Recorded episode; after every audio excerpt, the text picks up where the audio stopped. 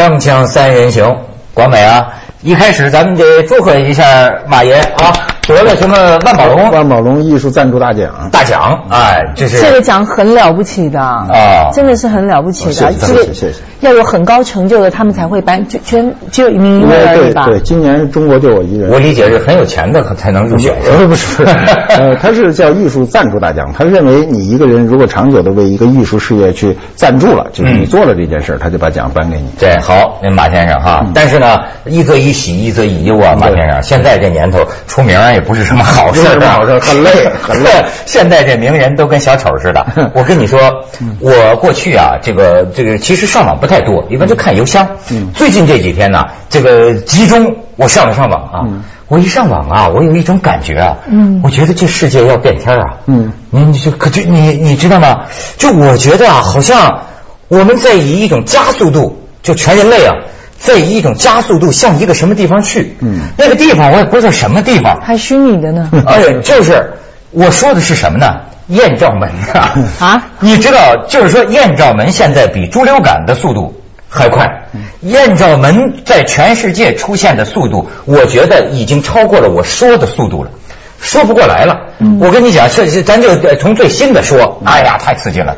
一个是跟你有点关系的，啊 你们意大利啊，这前男友的意大利啊，贝鲁斯科尼，西班牙报章不顾这个国家反对，夸嚓登出五张照片，据说这照片总共有七百张。就贝鲁斯科尼在他的一个别墅里头，跟这个多名裸女，嗯。是吧，在那儿玩儿。据他说是日光浴，你你可以可以看这照片，你看看这是登出这五张照片，就是光着的啊，而且呢，你隐约还可以看到其中一个男的啊，就是光着这个这个下体尽露的，然后后来呢，这捷克前总理这人出来承认说那个人是我。不是我，捷克前总理是我，所以这一下成了国际问题。贝鲁斯科尼说你侵犯我隐私。是吧？就是说，甚至还要动那个法律去告他。我跟你说，这还是就是说，这算一出，人家说还有七百张，嗯。然后呢，韩国又出来了一百四十张韩国清潭洞夜店艳照，什么扯衣舔胸，里边人呢发现有一个貌似疑似韩国的某这个知名男星，还有菲律宾。菲律菲律宾的那个阿罗约夫人，国家领导人就出来说：“我气死了，我不尊重妇女，我恨不得拿这个书啊砸你那些制造和传播这些录像的人。为什么呢？就是跟你有点关系。哪 不是这一个模特，反正就是呃得过他们美女榜第一名的，叫哈莉莉。这美女的是挺漂亮的，跟一个整形医生叫海登许，又有人翻译叫徐海仁。我幸亏不是徐海峰，海登许。这俩人因为就做爱嘛，嗯可是这个这个海登许呢，他偷录，嗯就说哈莉莉这个女的不知道，他偷拍下来了，但偷拍下来也是在这个手提电脑里，弄不清楚怎么回事最后一下传播上网，然后菲律宾光碟到处卖了啊，主要是他他不是电脑专家，所以他以为弄干净的事儿都不干净，里头弄不干净这事儿。哈利利就科技很厉害科技改变生活，可哈利利就出来道歉，痛哭流涕，对然后呢，俩人对簿公堂，就开始这是昔日情侣，现在反正对簿公堂，就当年曲美凤的案件又重新翻版，呃基本上几乎是一模一样的，是吗？对，还有越南，你知道吗？越南一个十八九岁的正在播的一个青春偶像剧，嗯，这么一个十十九岁的一个女星，嗯。然后她的前男友吧，也是跟她做爱的时候拿手机这么拍，最后呢也是把电脑给了谁？这四个大学生现在被判刑了，这四个大学生把这段做爱的录像砸一下上去。所以韩国社会就说就不是不是这么聊韩国，朝鲜社越南社会已然撕裂了。人家一说聊越南的这个这个什么官方媒体就说是低俗煽情，但是在越南引起的讨论是什么呢？家长切齿痛恨，嗯但是青少年对这个女孩子予以同情，然后到最后电视台把她的青春偶像剧终止，她呢出来痛哭流涕，嗯就道歉，就是他们我看那个外国那个评论就是他有什么歉可道？没错，就是这个问题。但是应该那些人上网把他们上传的那些人出来道歉才对呢嘛。这现在就是这个，你像西方的报道，就是说这个呃亚洲，就是东南亚，因为我现在发现菲律宾、越南可能比我们的这个道德观呢还要保守，重重。重，就是说在这种保守的情况下，那你就是毁毁了一个人呢。它是主要涉及到另外一个问题，就是呃，所有曝光的这些人都是按照今天的说说法都是名人。如果你这人没名，你上传也没人看，你爱谁谁谁。现在大家这个观念上是另外一回事儿，对，名人不得出此事，嗯非名人出来就出了，也没人理。如果你想把这个事儿炒炒作更大一点，人说你想利用这事儿把你的名声搞大，嗯，这个这个标准是不一的。哎呦，我觉得啊，因为这个事儿传出去啊，从此这个性生活里少了一种乐趣啊。这 你知道吗？太多了，你不得不提醒你。诚惶诚恐是不是？你不是，我现在到处都是新闻呐、就是说一个高中生跟女前女就是前女友，这什么就把做爱偷拍，拍下来之后，你给我分手吗？你给我分手我就上网，就拿这个威胁。而且而且现在还有很多尖端的，就是那种偷拍技巧，就一般人都不会知道的，这个很麻烦。嗯他跟你的愿意的，比如跟最早的艳照门那些还不太一样，那是本人愿意拍就拍了，啊最后没控制住跑了，不，我不愿意上传，但是拍的时候我是乐意的。嗯现在这个那个哈利利那个好像拍的时候，首先他不知道，他不知道。那个机位是永远固定的，就事先搁在那儿的，那这个就它就涉及到个人隐私问题了。那当然是侵犯个人隐私了。但是现在隐私这事儿啊，我觉得也都没法聊了。就是说，所以我为什么觉得要变天了呀？就是科技带来的。科技，你知道我现在有一个感觉啊，就是说我这人吧，什么事儿要是没救了哈，我就开始往好处想。嗯，我觉得现在正在发生的这一切啊，加速就你在拦也拦是拦不住，躲也躲不住，摁也摁不住。所有的人自愿或者不自愿的，把自己的裸体的、性生活的什么的全上网。我觉得这是不是也是一件好事儿？当然，这好事儿是以很多人的牺牲为代价的，是吧？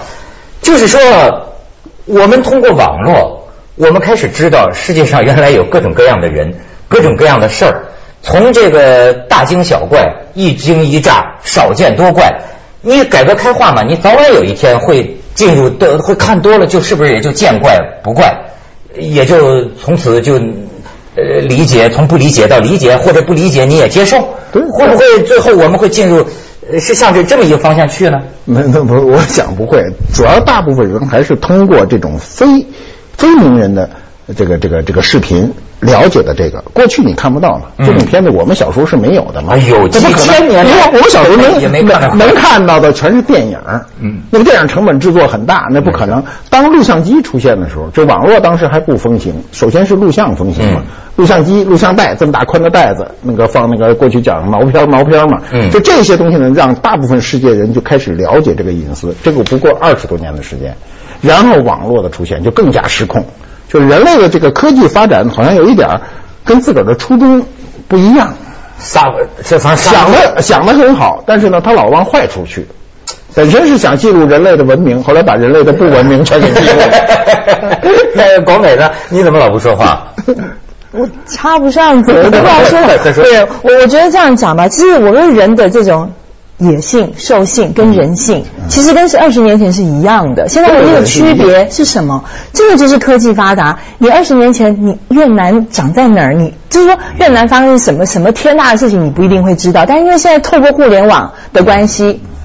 你什么都知道了，而且我都不知道你上网搜寻了什么，你怎么可以一家伙忽然之间 拿出个圣经，你就不是现在疯了，我就觉得有一个井喷，就这个艳照门呐、就井喷之势在全世界各地。事实上，艳照门这件事情，我们这样讲吧，就是说之前陈冠希发生的这件事情，徐美凤发生的这件事情，我相信在很多社会各个不同的国家地区都有类似的事情发生，因为人性是相同的。你要利用利用这种这种东西去威胁人啊，去干嘛？什么家里面偷窥啊，还是什么的？我觉得这些人性都是一样，就跟二十年前有有有有兽性嘛，也有什么那种偷窥欲，其实都是一样的，只是那个时候你不知道而已。没错，你你知道吗？就是我就觉得啊，我们现在全体公开、全体透明，进入了一个很有意思的时代，就是。很有意思。哎，对你只能认为很有意思，你要要跟它共存，就是不是说，我就说，那马老师，咱们聊聊历史哈。过去啊，你知道是处于一种什么情况下？比如说魏晋南北朝的时候，呃，所谓的那个名士，那怎么玩的？那不亚于现在。比方说，这有些什么竹林七贤，当时这这所谓名士，甚至说在一个房子里，俩人这个各跟各的女人玩，这个互相间还什么互相呼应。可是你要知道，那个时候老百姓是不知道的，估计那个时候的老百姓知道了也会大惊失色，对吗？但是你看那个时候他没有这个科技，你不了解。现在是什么？你比如说贝鲁斯科尼，那一个贫民窟里的人，我也知道你在你的萨丁岛的私人别墅里搞这个，对我来说不可思议的事情，所以他觉得太太惊讶了。你你明白这意思吗？过去没有传播手段，传播手段是靠人语言。我跟你说。哎，我看见我们家老板在那岛上怎么怎么怎么着，他只能说说呢，你你得图像在你脑子里再现，你要没见过这事儿也现不出来，你也不知道怎么回事儿语言传导的能力是非常有限的，尤其单一语言。今天是上传是是真实的，全世界看到的那个片子。每个人都是一样的，这就有。而且这种东西还有模模仿性跟传染性。陈冠希出了那件事情之后，台湾马上就发生几乎一模一样的，就有个男的就立刻就上传什么自己跟女朋友的那种隐私照啊，那种什么片段，就要威胁人家拿钱。哎呦，这玩意儿，以后咱们把照相机砸了吧！锵锵三人行，广告之后见。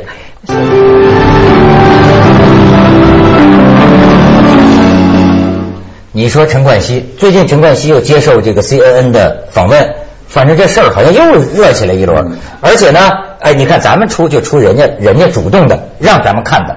陈冠希最近在一个日本的一个什么杂志上拍的几张照片，你看，呃，这几张照片被解读为就是他接受惩罚，他自己也惩罚他自己。你再看下面，啊，这身上的这种呃鞭痕，嗯。我我觉得道歉呢，这些事儿呢，呃，这种事情你肯定是双方都有伤害嘛。我看到说好像呃，所有的女主角们都接受了这个道歉，只是觉得来的太迟了。那我想，他既然道歉了，就无所谓迟不迟了。大家都接受这个事儿，大家都作为一个教训。这个教训最重要的不是他们几个人自身，是全社会要接受这种教训。你比如说，就是这种随处可。录录像的设备，包括手机。刚才广美也说这个事儿，这手机很讨厌。我被人录过一回，我就当时有点愤怒，因为我不知道，因为我不太注意。但是后来我才发现，那个人的手机一直在那亮着，就是在录我。他跟我说话的时候，他在录我。那这是个很不礼貌的事儿，对不对？你不知道他要干嘛，而且有时候他断章取义以后，你的话会变成另外一个。是是。因为他把你说的这段话接上前面一个另外跟你不相干的一个视频，好像你对他发表一个意见似的，其实不是这样。你说这个已经呃，那天我坐地铁，我就发现已经到了这种这种情况。就比如说，我就眼睛看着一个人啊，哎，他看见我了，然后呢想了想，我就我就看着他动作，然后想着 拿拿拿拿手机，然后呢还开始还假装我呃怕我发现嘛，假装看手机，然后呢那哥们哎哎哎哎，你知道吗？我就这么 怼到你脸上已经到什么程度？就我就这么看着他。因为我我很难相信，我看见你了，他恍然不觉，咔 走了。你你你你这不无法理解。你说你这个不可怕，现在那个相机啊是可以转向的。因为我认识一些摄影家，然后我才发现他拿那种转向相机。我说为什么？他说你不懂。他说现在这个拍照，你对着人拍，很多人不高兴，不是吗？嗯。他那个相机是 这么拍，他那个镜头是冲你那边，他那个屏幕是冲着他，他这么拍。他们除了拍下来录像也很可怕。我有一次在机场，我看到一个女的眉清目秀、非常漂亮的女孩子，然后我坐在就是那个那种公众候机亭，我就跟我跟我公司的同事聊天，聊一聊，哎，我就看一个女的看书，还是我还一直注意她，因为我觉得她眉清目秀，感觉气质挺好的。哎，怎么看着看着看着，她那个书就朝我这边来了。然后我就跟我同事聊聊聊，然后我们讲话三个人讲的挺大声，嘎嘎嘎嘎。后来我就看一只手机，真的就这么伸出来，而且她就是那种。也盯着书看，但是他手机一直就这样给着我，一直录，都录了很久了。而且我们那些对话其实对比较，所 以我我认为这个现在公众人物必须要向孙红雷学习，嗯，潜伏，就是越是公众人物，你越得活得跟个贼似的，你知道吗？你要在这个社会里讨生活，找到一个自保之道，因为进入了新时代。这个时代叫暴露狂时代。最近我看了一篇署名胡晴坊这写的文章，我很受启发。他这文章一开头就写说，二零零七年春，在这个美国校园枪击案，那个赵赵成熙，哐哐哐这个这个杀人的时候，有一个研究生叫阿尔巴古蒂，他违反了人类逃生的本能，不但没有逃。而且呢，向着枪林弹雨的方向匍匐前进，拿着他手中的诺基亚手机，科技改变生活。这诺基亚得给我钱啊，要不然这亚基诺，亚基诺手机啊，拍下了四十一秒。然后呢，很快这个电视台啊，什么什么网站高价来买，买买了之后播了之后，才发现呢，原来赵成熙人不用您拍，赵成熙自个儿拍了多段录像，把他的愤怒和什么失落寄给了电视台。然后当时他这句话就说，当时媒体业者和网络业者同声欢庆，说市民记者的时代到来了，就是 YouTube 的时代到来了。每一个人拿着手机，对方便每一个人都是记者，看见什么那家伙你就无所遁形啊，嗯太绝了今了。天所有的突发事件已经就是不可能去掩盖它了，因为上传速度非常快，而且现在随手都有可摄像的设备，就手机都有嘛，都提供这个，录完了马上就上传，而且上传以后呢，现在还赶不尽杀不绝，它网上还有一些特殊的技术，能让它迅速就从几何级扩扩散，啊然后你谁想看就看，你捂不住，所以现在也没必要再去捂这种新闻了。嗯而且现在的科技真的让所有的事情都透明化。最近出了一单什么新闻呢？不是很多人写博客吗？写了博客之后，不是应该有很多什么人家的反应啊、留言什么东西？那旁边就有人会骂你，又有人会称赞你的。他们最近发现呢，有很多人就是吴德文他自己写了博客之后，用粉丝的名义自己在网上称赞自己。没意思，这没意思。不不不不不不，他们很多人会这么干，但是因为你可以匿名嘛，你可以匿名，你可以新取名字，但是因为最近听说那个博客整个升级，升级之后呢，就你的 IP 号码是无所遁形，所以忽然之间，甚至于连两三年前他们自己留的那个话，全部本来是匿名的，全部都变成博主。博主，博主，你去看那一摞名字，全都是博主。嗯，哎呦，这个美国大选的时候，两方的候选人都开始投诉了，就是他们的竞选的那个博客啊都遭到人进去之后给你改，而且这个他们就讲啊，就是说市民记者的时代是什么意思？就是说现在的很多新科技产品前面都加一个小写的 i，这是什么意思呢？就说大写的 i，大写的我不存在了。嗯，以后这个世界都是每一个小我，每一个小我的这种表现，然后以至于说叫叫这这这叫什么呢？权力分散、去中心化，然后每个人都是中心，然后呢，以至于说前两年《时代周刊》要评出一个权威时代人物嘛，评不出来，最后他们得出的结论，那个时代人物就叫你，就是这个小写的我就 you，每个人就是你。然后就是说呢，英雄权威都不存在了。比如说像贝鲁斯科尼这种主的，他的人性化，嗯就是说这个这个像像萨科齐这种也也是这么说，就是说这个啊很多这个追女人呐、或者什么，我们都我们都都出来传统文化中还是对政治人物要求极高，这政治人物的私生活一定要检点。你像这这这几位啊，这几位都是著名的私生活极为不检点的人，嗯又出了这么大事儿。这个事儿呢，其实很多人心态中呢，就大部分老百姓的心态呢，是觉得你都那么好了，你还玩这个，对不对？这好事不能全让你摊上，呃对吧？所以就比较比较。其实你说有多大愤怒，我也觉得老百姓也没更多的愤怒，大家都是当一个。酒后茶余的一个一个一个谈资嘛，大家说这个笑话，嗯而且这个东西呢，确实是对一般百姓来说是一个非常遥远的生活。其实很奇怪的，嗯我们眼中的政治人物应该是要非常神圣、纯洁而高尚。但你知道他，他其实是已经第二次掌权了，而且更奇怪，其实你以为老百姓不知道吗？其实老百姓以前都知道了，他们是都知道，但他们知道，我可我觉得意大利人可能真的有点怪怪的，他们觉得说那又怎么样？这就是人性，所以他们支持率还特别高。很正常。嗯嗯哎哎，所以啊，我觉得他也提出了一个问题，就是说呀、过去你看咱们的就世界上有了网络，其实帮助人们知道世界上有各种各样的道德观，有各种各样的地方和人。比如说意大利，我就觉得他可以提出这么一个问题：就一个好色的人，能不能同时是一个国家领导人呢？或者说一个好色的人，能不能同时为人民服务呢？这个好色看什么标准？如果正常的好色，我觉得是没有问题。但是过度的好色，它会改变价值观。但是这个现在一旦全部全裸，我们发现没一个适度的。锵锵三人行，广告之后见。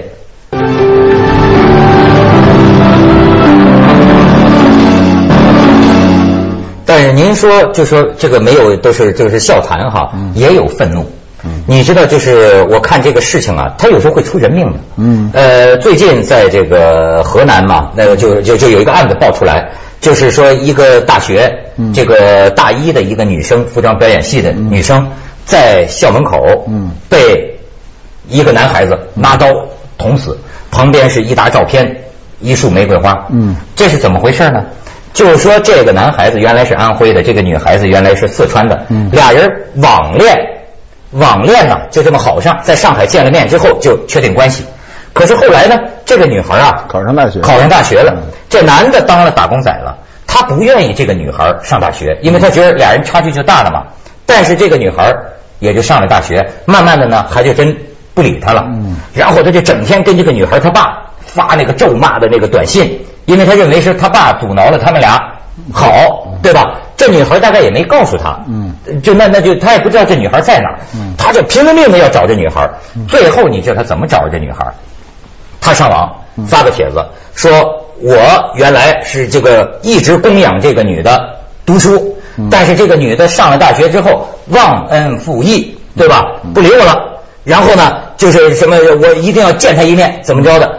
然后网友就同情了，嗯同情了之后，你知道吗？就全是那个帖子就啐这个女的，骂这女的不是坏女人呐、什么的。然后很快，这家太快了，这女的什么大学、哪个寝室、家庭住址、手机号码、新男友的那个名字，人肉哇，搜索全出来了。嗯出来之后，他知道了吗？